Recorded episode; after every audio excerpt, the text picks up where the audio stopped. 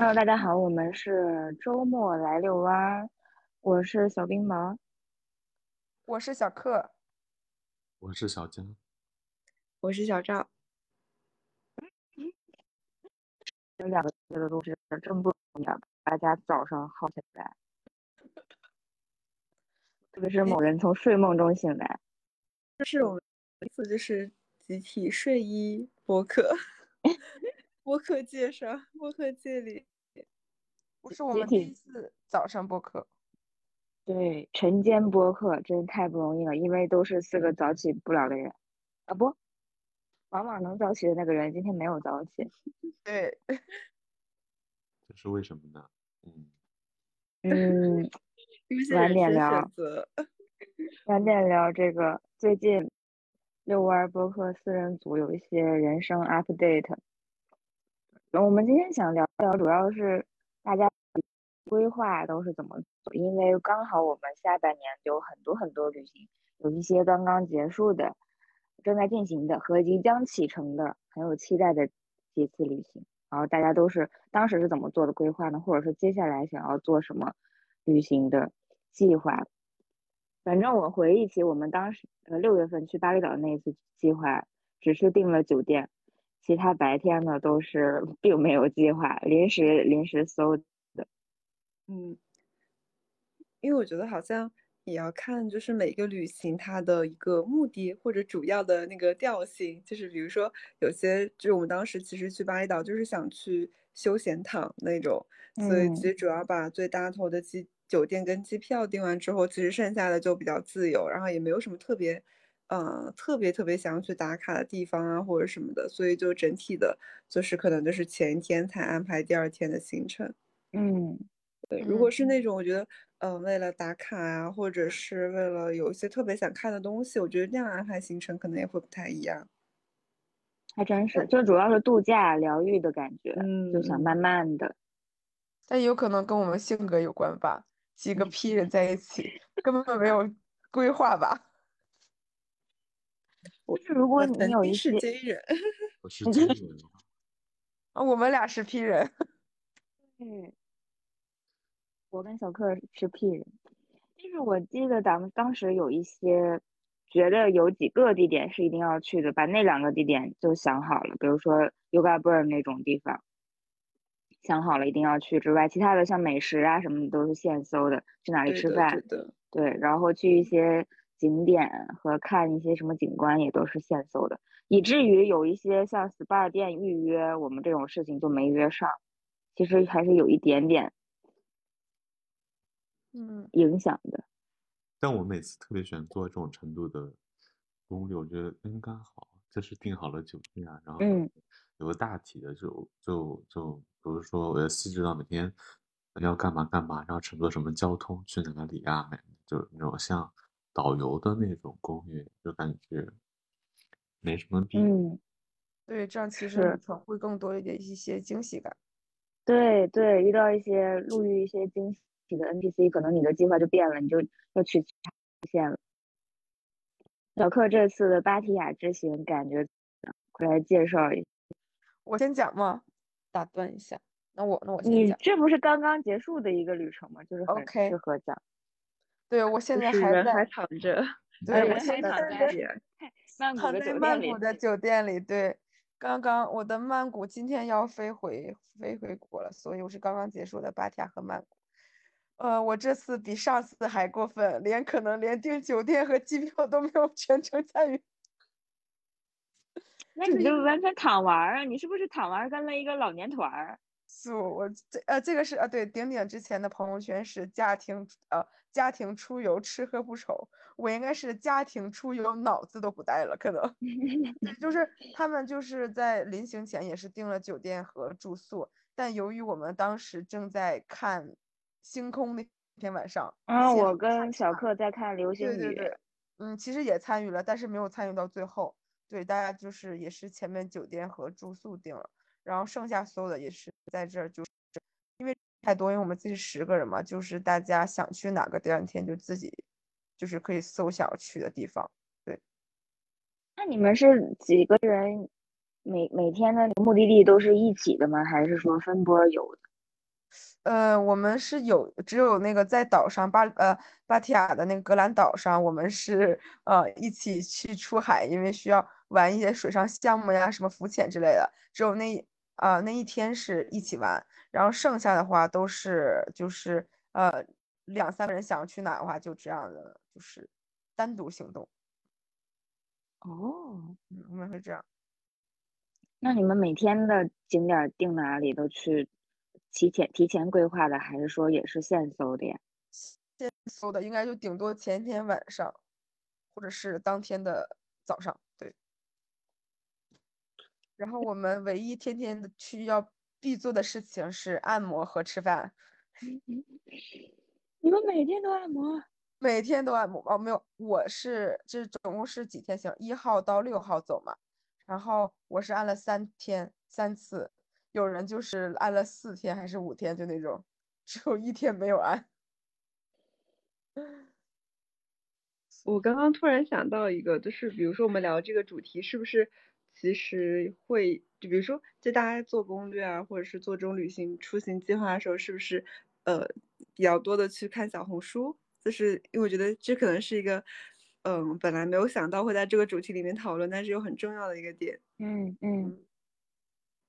是呀，我感觉小红书已经深入我的生活，成为比任何搜索引擎都 好用的一个搜索引擎了。就不仅是在旅行攻略上。对。我们当时在巴厘岛的土豆头酒店里吃早餐的时候，不也是用了同样的方法？你忘了？对，看的菜单。对啊，是的。菜单全是文字，然后我们搜小红书，哎，看这个图片看起来不错，点它。嗯。但我是基本上是，如果吃饭餐厅可能会更多看谷歌地图嘛，因为，嗯嗯，大概谷歌地图四分以上的餐厅都是可以很很好的，对，对，还是会稍微依赖一些这种软件上的评价，嗯，不太像古早的旅行一样，既毕竟是建立在互联网上的旅行，嗯，我随我我在大理时候随手进了一几家，就是没有查手机。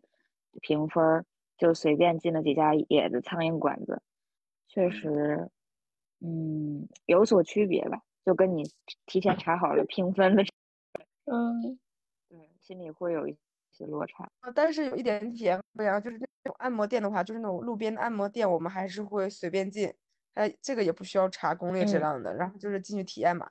因为体验类的项目其实没法描描述形容它按的好不好嘛。所以这种还是就是会稍微像古早一样，不会依赖网络这样的。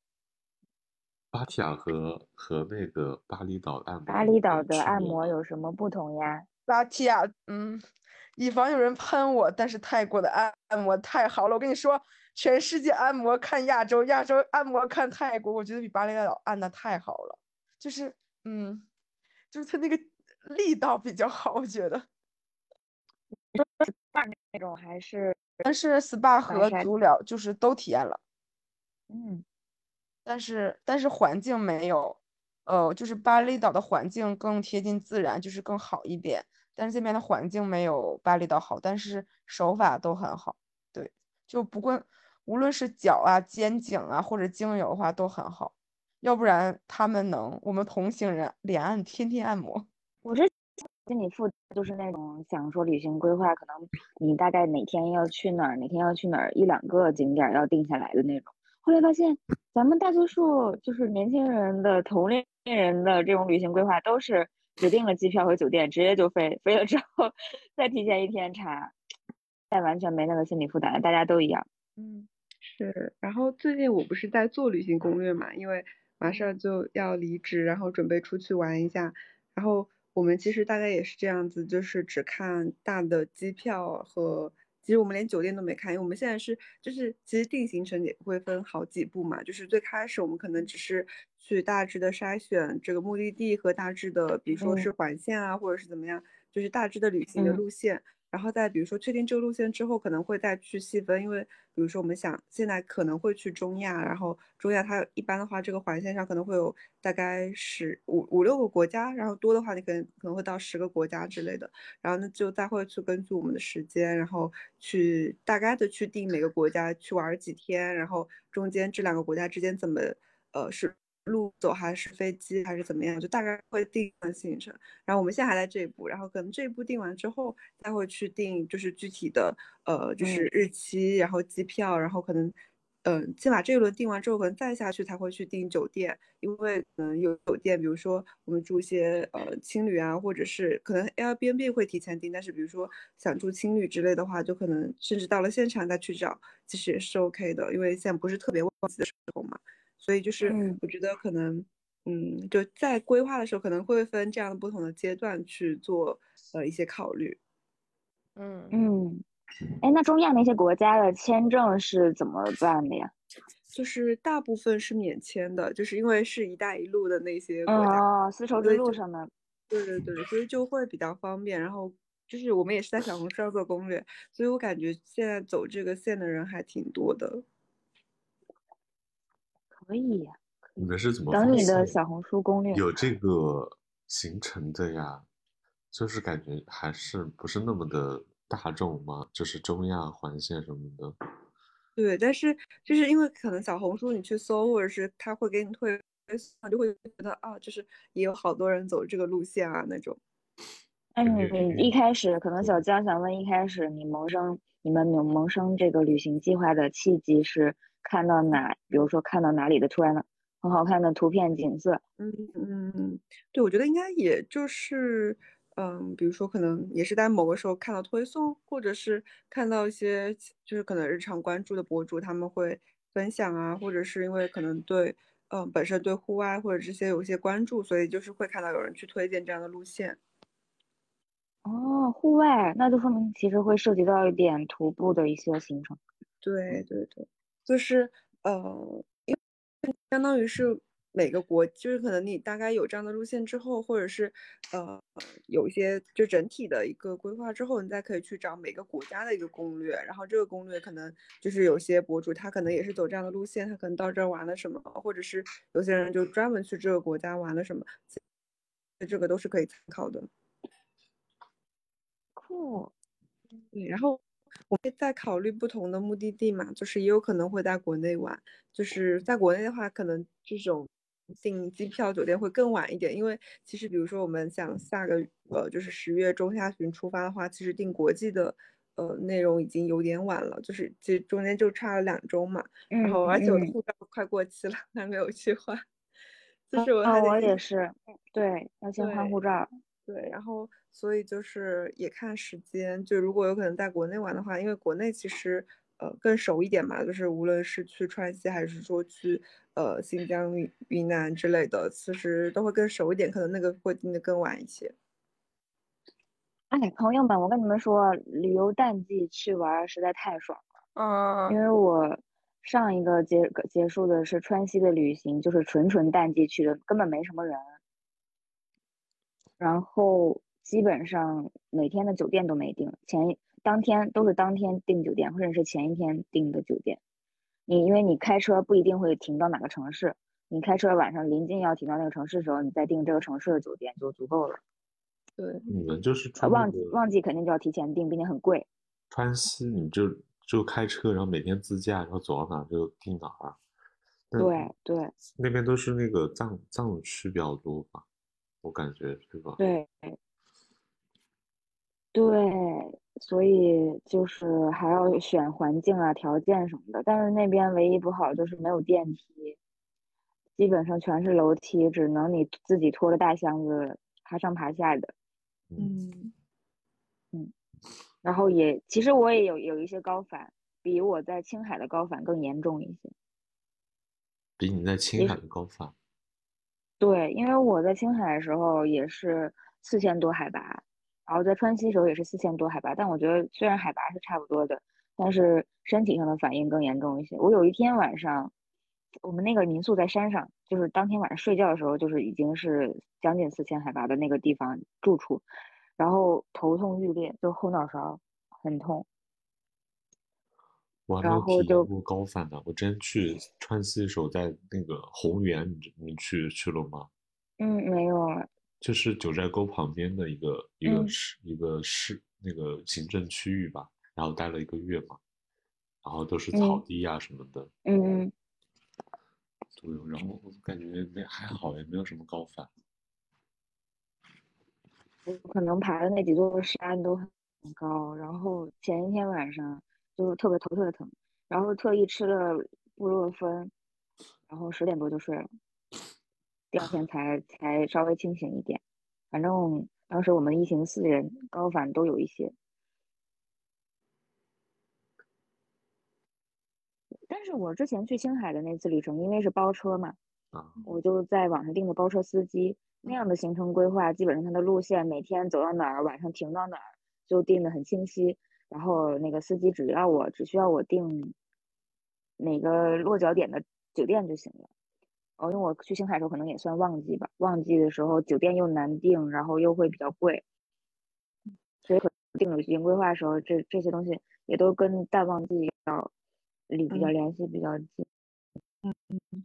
我们当时去青海的时候也是包车，然后，呃，但是好像我们那个是，哦，我们其实有点算是抱团，但他也是那种私，就是私人的那种小团，然后会有车，就一直跟着你嘛。然后他们当时就是会把住宿什么的都定好，然后因为我觉得像他们这种是那种经验很丰富的路线，就可能他就是可以很好的计算我每天的这个行进的时间啊，大概在落脚。就他们都会控制的很好，然后可能我们自己自己这样玩的话就会不太一样。嗯嗯，我之前去青海也也是，就是有人给你规划好了。嗯，是，哎，我感觉青海可能它就是那么固定几个路线，要不然小环线，要不然大环线。但是川西它路线好多，它地方特别大，然后有的人走的是，比如说那几个地方，然后其他人走的是那几个地方，你们可能去的都地点完全不重合，或者是有只有一两个重合的地方。就是每个人自己自己定制的路线的自由度特别大，是的。小江打算啥时候去景德镇？有什么规划吗？嗯，我是打算下周请两天假，然后去景德镇玩一下。然后是订了订了两个，相当于我们住了三天，去了三天两晚嘛。然后订了一个很好的酒店，然后又订了一个很好的民宿。就想去那里比较悠闲的玩一下，对，然后也看了一些什么做玻璃的呀，然后做陶艺的什么的，然后也想问一下你们是不是哪个更好玩一点？因为我们现在还没有预约那个那个那个体验的那个课程嘛。我有我超有我有超级烧玻璃的推荐。真的呀，你可以，你可以发给我。那我想问，比如说烧玻璃这种工艺，因为其实我看了一下来，就是去景德镇玩的，就是要么就是那种集市嘛，或者那种陶瓷，还有博物馆啊，或者说这种体验的，就三大类嘛。然后，然后比如说，那看烧玻璃的时候，就看说很多人说，因为它其实需要很多那个工艺也比较危险一点，那很多呃是。呃，比如说是我们参与的过程是很多吗？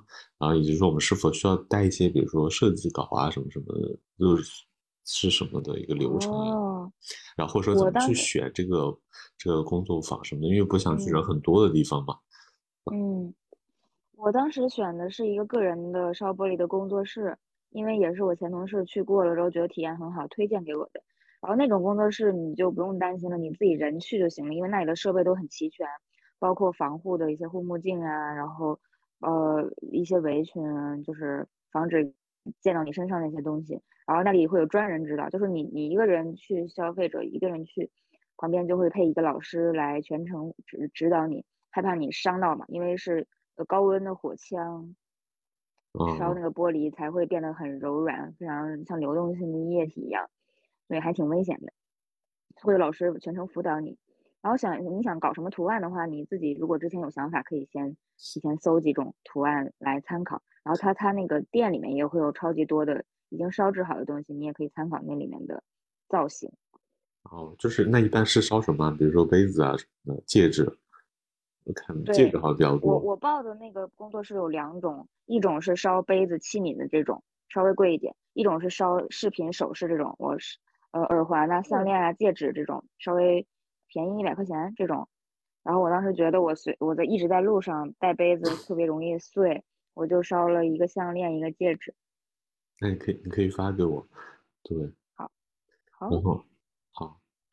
然后捏泥巴的那个，我身边有有朋友推荐，觉得呃手捏手捏的那种啊，泥巴，比拉胚那种要更要更有自己特色一些，也更不累一些。好像拉胚会特别费腰，是不是小柯？嗯，还好吧。拉胚其实它会有点难，就是它可能需要你练习一下。手捏的话，你其实可以什么样形状都可以嘛。嗯，感觉拉胚挺适合有有点基础的，有点专业的那种。这几个博物馆都很好哎。就是那个，我忘了，我就看了好多攻略，感觉都是大同小异，感觉照着一个直接去就好了。是是，我当时记得我去了两个博物馆，然后其中一个博物馆比另外一个好太多，所以就推荐你对，推荐你去御窑的博物馆，那个整整个从外面建筑造型来看，什么都很好看。但是陶瓷博物馆我觉得就很一般，然后嗯，里面的人也特别多。我那天去的时候周六周日，哦，绿窑，御窑就是御御膳房的御，就是那种他哦，当时皇哦，宫里面的皇知道，宫里面的那些窑瓷都是在这儿烧的。我觉得在那儿订两个很好的酒店是，就住的很很会很舒服啊。然后我当时住的那个叫什么陶公社，那个整个巨大的一个园区里面，他们整个里面的建筑全都是像红砖一样的哎，我订那个酒店就是红砖的那个，啊，嗯那就在那个园区里面。然后我当时因为住的是青旅，然后住了一个陶公寓的那个 B 座，里面一个二人间，刚好也碰到一个小姐姐。我当时想住青旅的原因就是觉得自己一个人旅行，想要碰到一些啊、好朋友大伴儿一块儿出去，然后然后第二天我们就一起相约出去吃了一些当地的美食，逛了一下早市那种。嗯，我感觉就是比如说，就我休闲玩的时候，可能就想住青旅啊什么的，像你刚刚说想去认识一些别的同那个朋友什么的，像比如说工作中，然后来来旅行，可能就想住一个酒店，然后躺着，对，还挺不一样，的，心就是想境。好好休息一下。嗯，然后呢？然后有没有什么下一步的其他的目的地啊、下一？步计划就是来云南找你，找您。啊，对，我讲一讲在大理的那个感觉吧。感觉在大理第一周经常被当成游客，然后因为大理古城就是一个特别特别商业化，有很多就是已经被开发过的地方嘛。然后你这走在街上，全都是那种拉拉你给你推销的人，什么啊，要不要编那个彩彩色的辫子啊？要不要嗯租车呀、就是各种看你长得像游客，你自己背着包啊，或者是呃穿着打扮不太像当地人，他就会给你推销。但后来一周之后，我完全融入了 当地生活，我我穿着那个非常朴素那种颜色的褂子袍子，然后拎着在是当地集市上买的草编包，就买菜的那种草编筐，啊，几乎没人再找我推销了，这这感觉挺棒的。下次，那你你带我玩的时候，叫我我也使上这些小小的挂件，嗯不被认不被不被认认成游客。对，其实你在一个地方，如果是短期旅游的话，就是无所谓；但是如果在你一个在一个地方旅居的话，还是挺喜欢想要搞一搞这种比较融入当地生活的这种趋势。嗯嗯嗯。嗯，但我觉得其实云南这个规划，云南这个地方也特别大。然后我们一开始飞的丽江，然后从丽江到大理，其实有车专门就一个小时就能到了。但是像大理去昆明和大理去其他地方都还挺远的。从大理，我从昆明飞的，这次飞回家，嗯从大理去昆明起码动车要两个半小时，就是你要提前买动车票这种，因为城市之间的这个跨越也是要提前提前买的，尤其是国庆这种，呃，人特别多的情况。然后周周边还有一些城市，像是之前王小光的故乡芒市，你们还记得吗？他的那个动森岛叫芒芒岛，周边了，因为我们之前我们我们今年跨年不是就在芒市嘛，然后也不是嗯跨年，就是过年的时候，然后然后就是我们当时是飞昆明，然后昆明之后大概开车有十个小时左右吧，到芒市哇，那就是开着好久，对，而且都是高速，对，它就是已经到那个云南最左边了，边境那里。对，因为昆明其实还是比较靠右边。嗯嗯，好的，那我们可以再商量一下行程，然后在云南碰上。对对，像是腾冲也蛮想去的，你们当时没有去腾冲？嗯，没有，因为呃，我们腾冲到十一月份吧，好像可以看那个金的银杏，就是它银杏都变黄了，然后不是有那种很很有名的那种千年古树的银杏，我我还没哦，像银杏变黄了，我跟小克在北京没少看，都是银杏树，满满满街都是。我也看了，都地下臭不拉几的。臭臭对呀，臭对呀，是。那小赵当时你们就是去的芒市，主要在芒市玩的久一点，其他城市呢？我们没有去，我们好像没有去其他城市，就是这种没有攻略的旅行就很容易忘记。嗯嗯，对。小克当时去的是只在大理和丽江吗？还是对？那那种跟爸妈的旅行还是不一样的。还是会有所准备的，对。就是大理和丽江两个地方吗？对。哎，我是啊，我对我后来是大理机场飞的，对。嗯嗯嗯。人太多了，大理十二月份要会那个什么吗？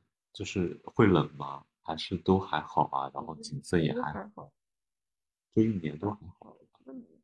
小克当时是过年期间去的，是不？对对对，我觉得是春秋的温度吧，就不用穿很厚的羽绒服啥的。对，不用，不需要，不需要。好好呀，云南四季如春，好好呀。嗯，小赵，小赵，你的十二月份在哪里啊？十二月份到一月份的跨年时时时间在哪里？我也不太好说，这就是没有规划的旅行，就是我现在也不太确定我到时候会在，但是。大概率应该是，就是按照现在的计划，大概率是会回到西北的。西回到西北，就是西北西南。丝绸之路结束的时候回到那个。对，就是呃，如果就是我们去中亚的话，就可能到时候可能会从西藏入境，就是从尼泊尔再到西藏，然后可能西藏结束之后，可能都会在云南或者是川西再简单的玩一下。然后如果我们没有时间去。去中的话，就可能就直接去川西那边，然后可能去完之后就会去云南吧。哦哦，所以可以先跟小江确定一下时间。好呀。哎，那我们是不是可以想下个旅行目的地是？哎，但是是要去英国吗？我们的播客改叫旅行播客吧，叫什么这个遛弯儿，我们就溜达遛弯儿，不就是要腿就动起来吗？全世界遛弯。对。下一个下一个旅行 meeting 就是在伦敦毕业典礼。不要工作了，直接去半个月，直接去一个月。我们我们谁都可以，谁的话说这话都可以相信，唯独不可以相信小江说这话。你可以相信的，你问小赵，可以相信是吧？怎么？他提前给你透露了他的裸辞计划？频频频频见面，小赵，只为裸辞是吗？是吗？真的吗？小赵，快跟我们 update 一下小江现在裸辞的呃这个什么决定决心，现在有百分之多少？决心，并并没有这百分之十，百分之十。这个裸辞的接力棒很有可能到小江这儿会断档，就是从从那个小冰雹到小克再到小赵，然后小江的中间。接力棒掉了，不会掉的。小江说：“我频繁跟小赵见面，你你问问他，我现在裸辞的决心多少？”小赵说：“百分之十。”十我都觉得高了。小江可是老摩羯座，他怎么可能？他超爱工作。不爱工作，谁爱工作啊？这这工作谁爱？可能是爱赚钱。对，我现在主打一个赚钱，重重点是没赚多少钱。主打一个随心所欲。上班会影响你的天才。对，上我还命中有有华根。华根是什么？就是华根，就是那个有有财气啊什么的。就是我现在年轻的时候是有华根的那个命盘里面。哦。哎，你还真别说，我我在那里遇到了有史以来最多的算命摊子，从嗯。周易八卦五行到周奇门遁甲到塔罗占卜，满满地都是，全都是，还有抽卡的、疗愈的，让我觉得我自己如果不摆个摊儿，我就太亏亏了，就那种感嗯觉。嗯，嗯，我已经错失了一个十一假期狠狠赚游客钱的机会，还可以回了回了老家。拍立得，你说说，那拍立得，拍立得给别人嗯 拍照，一块钱什么三天赚四千，我这我我但我们上次拍过，我和那个谁，那个嗯朋友，那几个朋友拍过。那你当时的这个营收如何？不不是我们去我们去拍了那个拍立得，他是那个他是那个消费者，消费者，他是那个宽幅的，就是那个两倍的嗯嗯嗯六六寸的，对，好像是二十块钱是我那个尺那个尺那个尺寸是吧？对，是你那个尺寸，二十块钱一张。那个很贵，要不然单价要十块一张。对，所以其实还好啊，我就是感觉，然后然后还是一条专门赚钱之路。咱们找一些固定的 拍摄景点，去抢、嗯抢占地西图。是呀，西湖边，还有我之前在景德镇买的那种陶瓷手链儿，就看起来很民民族风，跟木头有拼接那种，呃，很有特色的。我我在光在景德镇一个地方，它的价格都很很不同。就是我之前在那种，呃，像第一磁场的旁边儿，十块钱三条，就很便宜。然后满地都是一，就是他那些手链堆成山，然后你在里面找。然后呢，我进到那个陶工陶工社里面，小江可以听听啊，你这个价格别到时候被被宰了。你进到那个陶工社里面，十五块钱一条，二十块钱一条，好的，就达到这种地步。然后我来大理之后，也有好多卖这种手链儿，他们摆地摊儿，可能就十块钱一条这样来卖。然后我在淘宝上，就像一六八八这样搜进货渠道货源，两块三毛三一条，四块五毛钱一条。然后我就觉得还是摆摊儿。嗯那个成本巨低，关键那个十年前也是十块钱，不是十年前，sorry，五六年前十块钱三条，然后之嗯前就是如果十块钱一条是可以自己手动穿的，就让大家体验这种哦乐，体验那种乐趣，就是它是呃就是几个那种大盒子，比如说绿的一盒啊，蓝的一盒，各种颜色一盒，你自己嗯穿自己想要的，哦，对，是可以这样有一个体验性的。现在嗯完全没有，完全没有成本其实地起价就卖十五块一条，它的一个。桌，你就拿手裹一个小球，蘸一些料，然后就往里一烤，就是非常没有成本，一大锅。你就想，他烧了一些大的，他烧那一件，比如说一件是几百块钱，他那边边角角都可以放那种，就是附带的，非常便宜，没有成本那种。是啊，就这种的，但是这种民族风就特别适合在类似大理啊、丽江这种景点儿卖，然后景德嗯镇也超多超多。我觉得让让他们体验穿的乐趣比较好。嗯我目前为止一个穿的体验都没碰到，全都是直接卖的。想到一个问题，就是小明，嗯你你刚刚不是讲了，比如说你在大理，就是什么算卦的呀什么的，还有这个卖手串的，嗯如果发现一嗯些很有趣的副业什么的，有啊有啊，我觉得甚至可以把就是疗愈这一块儿的疗愈经济现在不是很火嘛，嗯嗯疗愈经济这一块儿的当成自己的副业来开展一下。因为我就刚刚来的时候，我发现就是比如说他们会有一些比较文艺的社区嘛，它是那种你想象的不再是大理和丽江那种很商业的古城那种呃街区的那种地方，而是稍微小众一点的，比如说当地的一些曾经的文艺青年聚集的地方呀，或者是艺术家呀、摄影师、独立的诗人啊这聚集的地方。那种地方，我看到有很多就是活动海报嘛，他们比如说整个大理的城，他们的经常有一些聚集的活动，都会在大理古城周边。然后那种活动的海报里面就有很多，比如说像瑜伽疗愈、颂钵疗愈和嗯，像是就是这种偏疗愈性质的活动。我首先，我首先第一个感觉到的是，是不是真的苍山和洱海这两个地方造就的，说这个地方很呃进行研究灵性的东西。嗯，我有，我当时有想这个事情，甚至我还看到一个海报，上面写的，我待会儿贴给你们，写的是 Yoga Reborn，就是 完全仿的巴厘岛的那个 Yoga Burn 的那个名字，我觉得都挺有趣的。我在当地随便抓几个咖啡馆遇到的，啊、看起来挺像艺术家的年轻人，一聊天，啊，我上个月刚去过巴厘岛啊，我刚从泰国回来，就这样。其实我觉得那里的氛社区氛围就很好笑，就是很也不很，就是很就跟我们很同频，你知道吗？嗯，那我就是六月份刚去过巴厘岛，现在正在泰国。对呀，对呀，你就对我们，但是东南亚国家真的非常好逛，因为它物价真的非常低，这边的按摩和吃饭低到离谱，太低了。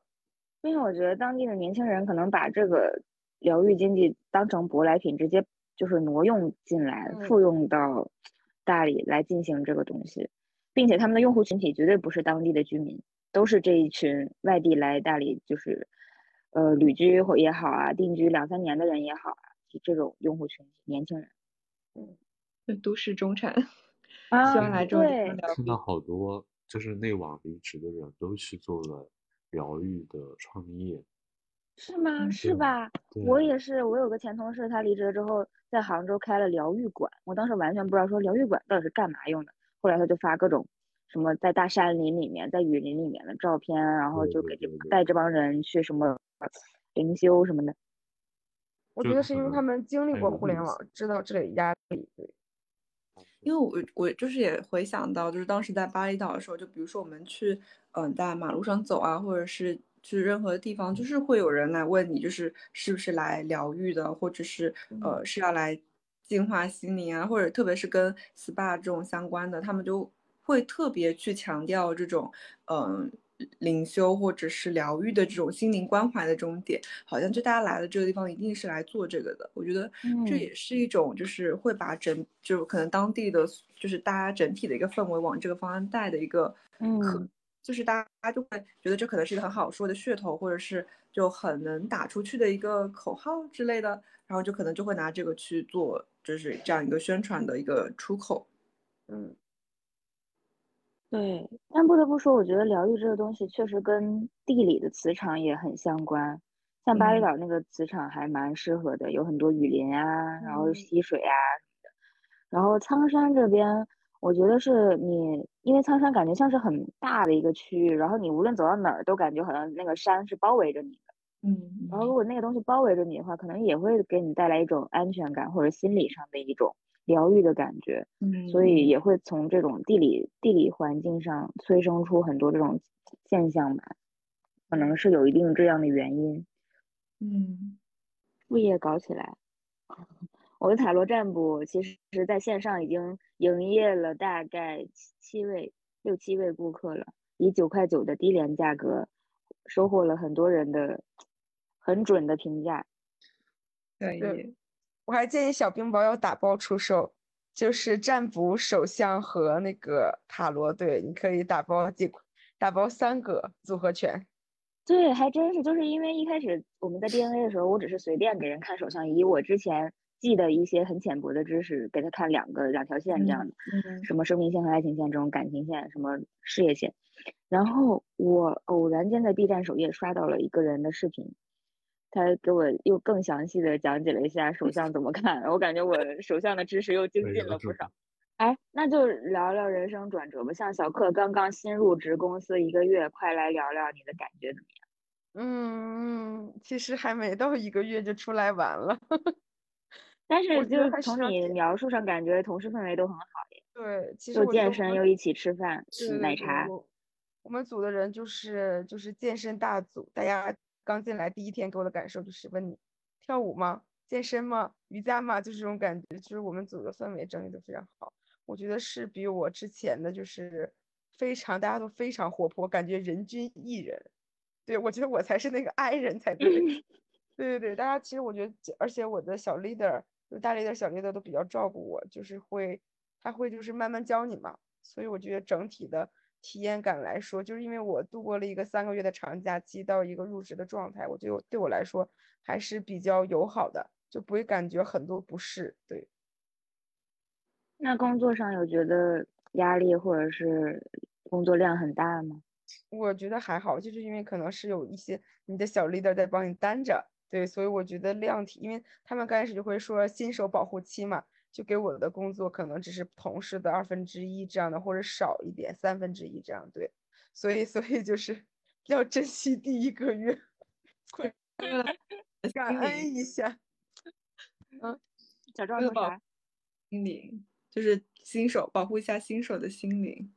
对，新手保护期非常好。对，哦，我觉得能在就是互联网大厂高压的环境下还坚持运动，实在是非常珍贵的一件事情。素，因为对我对我不是我其实是对我入职第一周就体验了瑜伽课，第二周体验了那个健身课，第三周办了那个健身私教卡嘛。然后就是因为因为正好到国庆前，其实我上了两周课，上一周课还是两周课，反正就上一两周课的大概。然后就测了一下这个，就是重新再测了一下这个体脂嘛，就发现是降了，就是大概是瘦了二两斤多那种感觉。但是我感觉我一个国国庆可能全吃回来了，对，就整个的就是因为代谢会有提高嘛，我觉得还是比较好的，嗯，那一周可以运动几次啊？去健身房的话三到四次，可以了，频率已经很高了，可以的。嗯，真好，真好。我在以前前公司打工的时候，根本就每天回到家没有力气，那个啥，没有力气运动，只想休息。然后中午的时候，我吃完晚午饭又要睡午觉，所以我就没有啊时间运动。啊，所以是晚嗯晚休可能比较好，对，嗯，你是午休去？晚我是大部分是晚休，可能是呃两天晚两天中午两天晚上，对，嗯嗯嗯，是。快来离职后离职后立刻就恢复身材，啊，对了，哎，真的呀，我我在上班的时候，每天可能久坐时长太久了，然后就是小肚子上有很多赘肉，以至于就是体重直线上升到我之前人生都没有过的高度，然后裤子也没没法买，因为我四肢是瘦的，但是腰围是长的，所以裤子只能买 L 码或者是最更大码的那种。嗯，然后，然后我们离职了之后，因为到处跑嘛，又又一会儿又巴厘岛，一会儿去青海，一会儿去安吉，我们就一直在路上在折腾。我感觉我好久没量过体重，然后冷不丁突然一量体重，哎，就又回恢复到四肢多。对，又恢复到我上班之前的体重了。然后可能可能感觉也是因为没有久坐啊，或者没有很就经常在运动啊，然后我之前买的那些正正好好腰围的裤子，全都空出这么大余份啊，那时候的成就感超超嗯高。就是人人还是得一直动起来，一直久坐在电脑前，对身心健康都不太好，要经常哦动起来。我昨天看的是要常态化运动，它的意思是你平你平时的走路啊，一些跳舞啊，就一些就是平平平时的一些代谢，即使你多动，它就会是瘦的。对，即使你不专门嗯去健身房，你的一个常态化的一个就是嗯嗯遛弯呀、公园呀、一些走路啊，它也是会就是让你代谢的。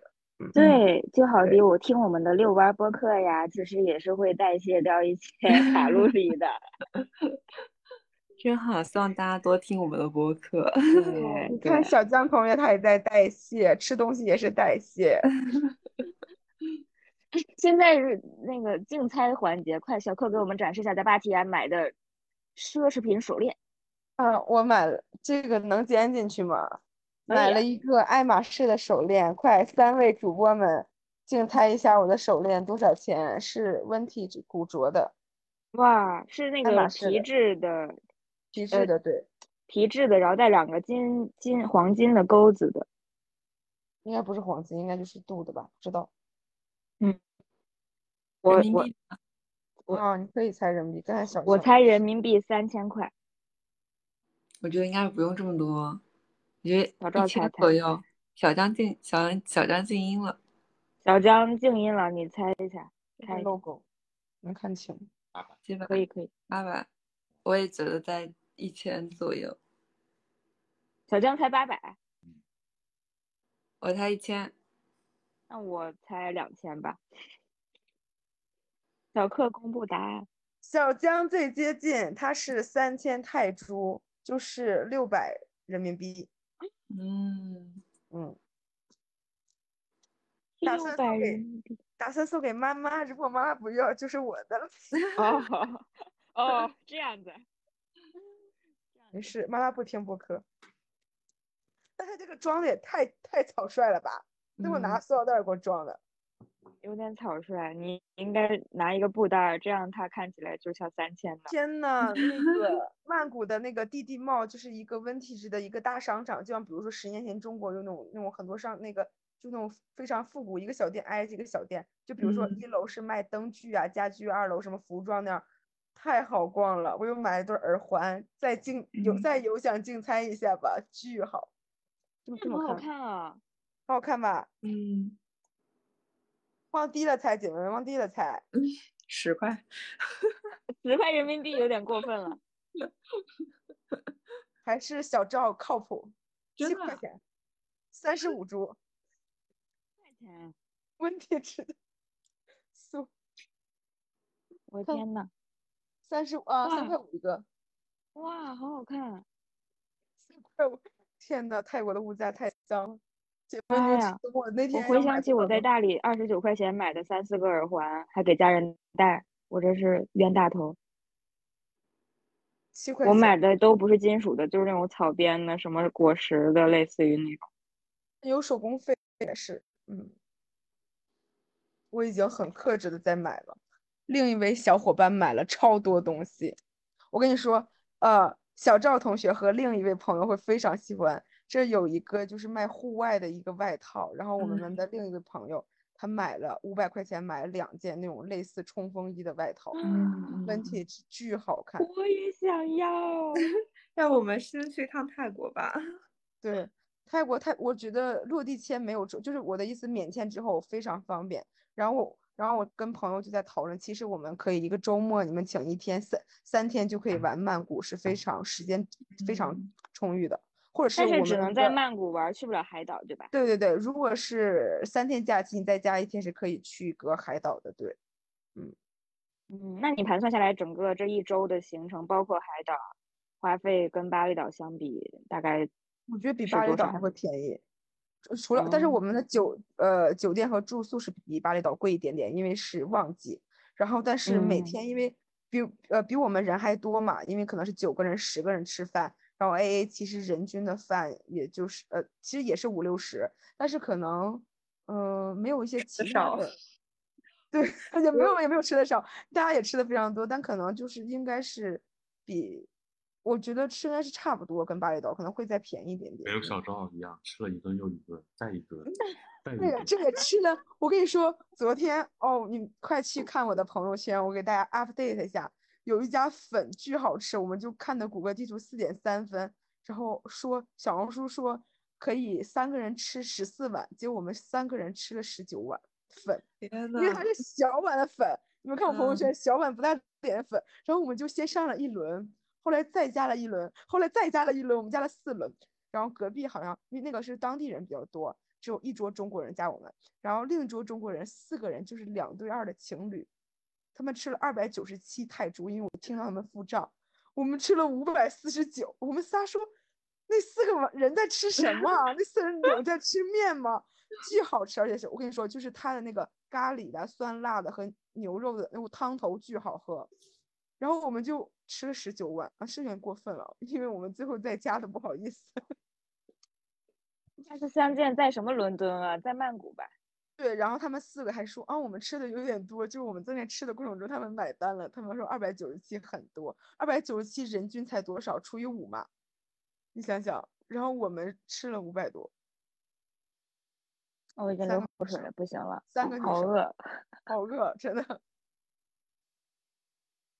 嗯，应该是物价是差不多的，就是我们之前吃饭的，别人人均三四十，到我们这人均五六五六十的，就是是因为我们上次巴厘岛还包括了火山的行程，然后加在一起其实人均不到一万。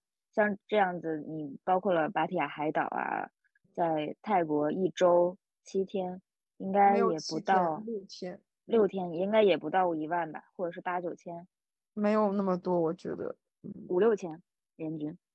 啊不行，五六五六千可能机票加住宿加一些其他七八千吧，差差不多，嗯嗯，不算购物的话七八千吧，所以可以的，可以的。我看费伦的就两千出头了，机票。哇，嗯，直飞，嗯，天呐，我觉得东南亚的美食太适合中国人了，太中国人。对，其实你也可以吃它的辣，就是我们会总结经验，泰国的辣是看不出来的辣，一碗普普通的汤又喝辣死了，就是这种感觉，对。然后，但是有一些看着很辣，其实并没有。但是我得有一说一，我炒空心菜还是巴厘岛最绝，还迄今为止没有吃过好吃的。巴厘岛的虾酱空心菜简直是我们心中的。我给大家带一些来十三位来问我太爱了，那个爆辣的小零食，大家可以尝尝辣度。因为我爆辣的就不要给我了。我给你最最最不辣的，就它这没有不辣。我我当时把蓝色是不是应该不辣？红色是辣，就蓝色也是甜辣。可以给小江来一个爆。那就期待我们下一次的旅行见面吧。我们四人合体可以再录播客。这一期就暂时到这里吧。期待期待下一期的旅行规划，主要是，嗯，期待下一次遛弯。期待下一次，对，大家一起出，不仅赛博遛弯，而且国国际遛弯。嗯，国内遛弯。然后下一次可以旅行见面。合体在线下录播课，也可以跨年。跨年计划我们可以先计划起来。对啊。好好的呀，好的，拜拜。拜。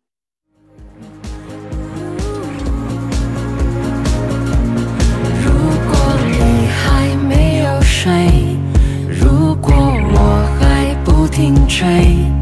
如果清醒是种罪，就把誓言带走，换承诺不悔。如果你就是一切，如果我就是绝对，如果清醒是种罪，就让爱去蔓延，成全每个夜。